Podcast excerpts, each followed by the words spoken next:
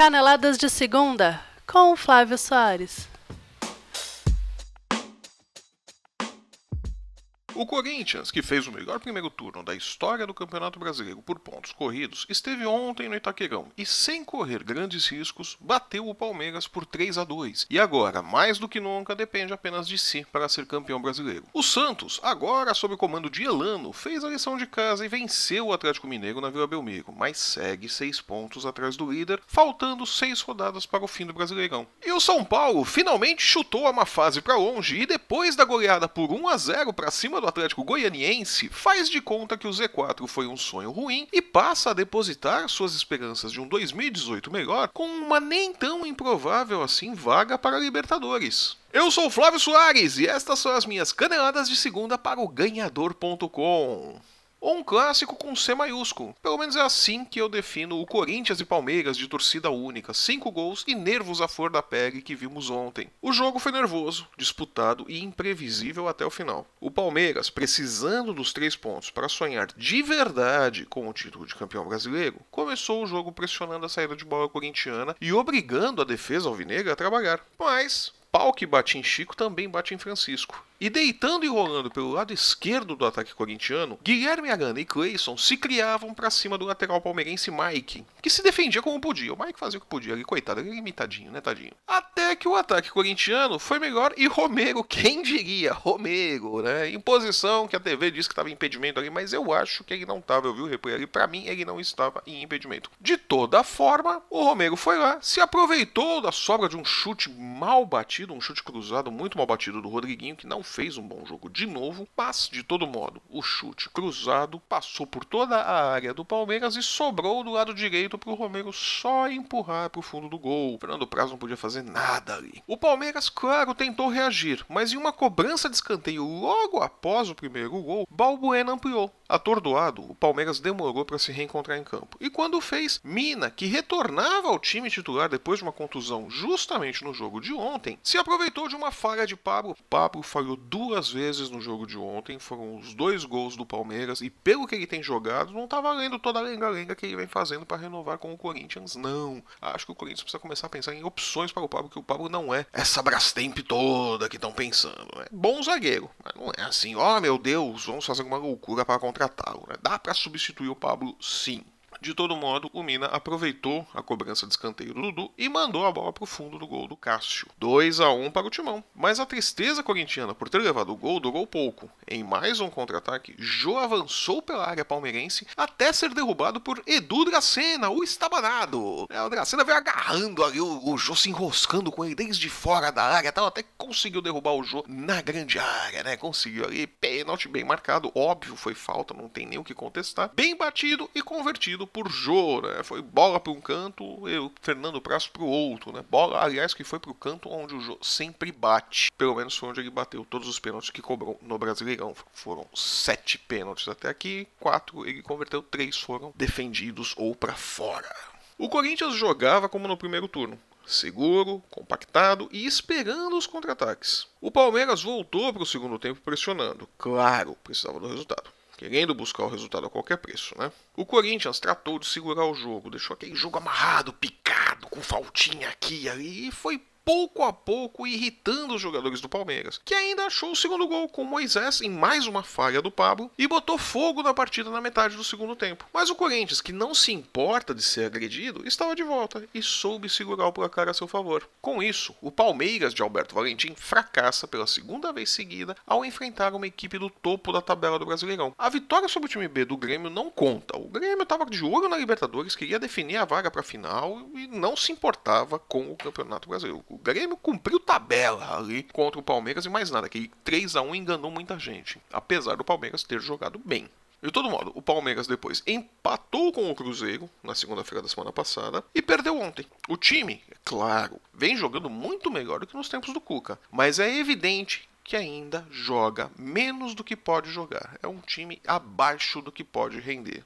Né? O Alberto Valentim, claro, há quatro jogos à frente do time, não dá porque que ele mude tudo completamente em quatro jogos, mas mesmo porque o time melhorou na mão dele. Mas ainda está longe de ser o time que pode ser o Palmeiras. Né? Talvez o Alberto Valentim não seja efetivado em 2018.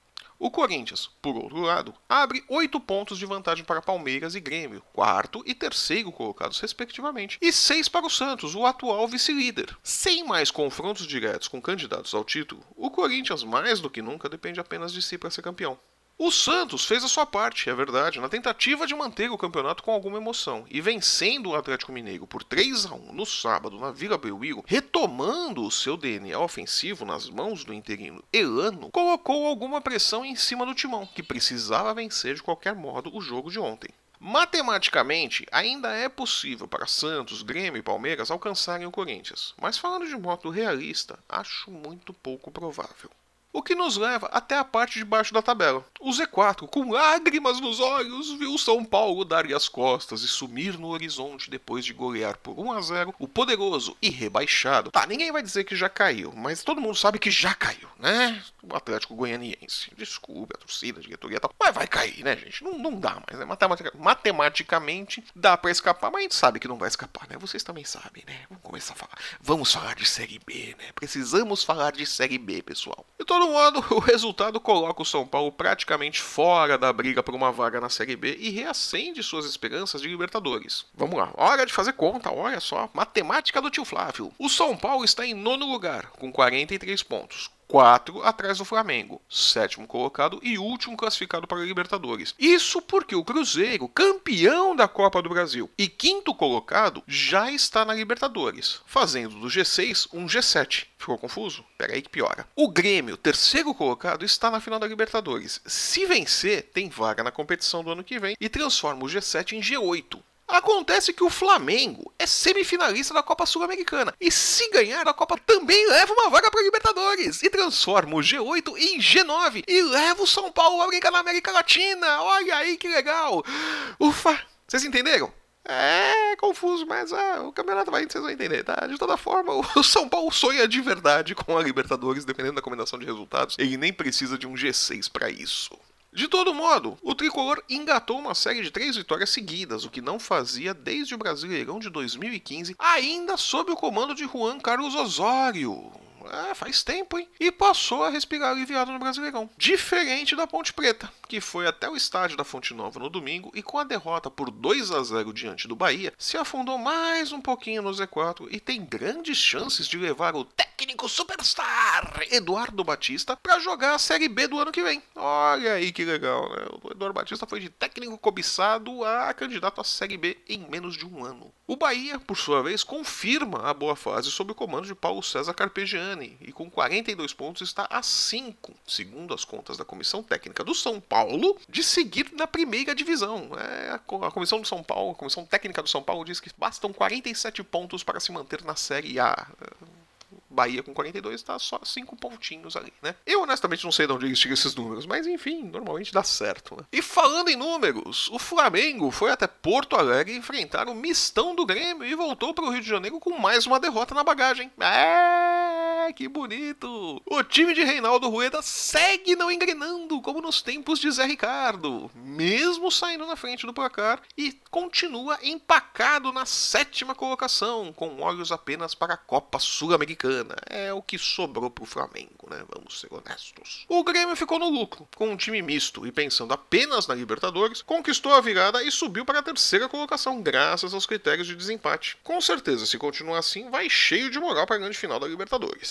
Fechando os placares elásticos da rodada, o Coritiba recebeu o Havaí no Couto Pereira e, sentindo a água do mar da Série B batendo no pescoço, tratou de golear o time catarinense por 4 a 0, com direito até gol de goleiro, né? O Wilson, que é o batedor oficial de pênaltis do time, cobrou e converteu um pênalti no final do primeiro tempo. Os três pontinhos colocaram o Curitiba na 15ª posição, com 38 pontos. 3 a mais que o Vitória, 17 colocado e primeiro com visto de trabalho para a Série B. E que não passou de um empate em 1 a 1 com o Vasco ontem, domingo, no Maracanã. Foi o terceiro empate seguido do Vasco que poderia estar neste momento na sexta colocação e classificado para a Libertadores de 2018. Não deu ainda, né, Zé Ricardo? É, né, não tá dando liga esse time, né? Joga melhor, tudo mais. Né? O time é ruim, né? Eu sei, eu sei. Já o Vitória, que melhorou sob o comando de Wagner Mancini, perdeu o encanto e, sem vencer as cinco rodadas, voltou a patinar no Z4 e talvez não escape do rebaixamento. É uma pena, eu torcia para o Vitória e o Havaí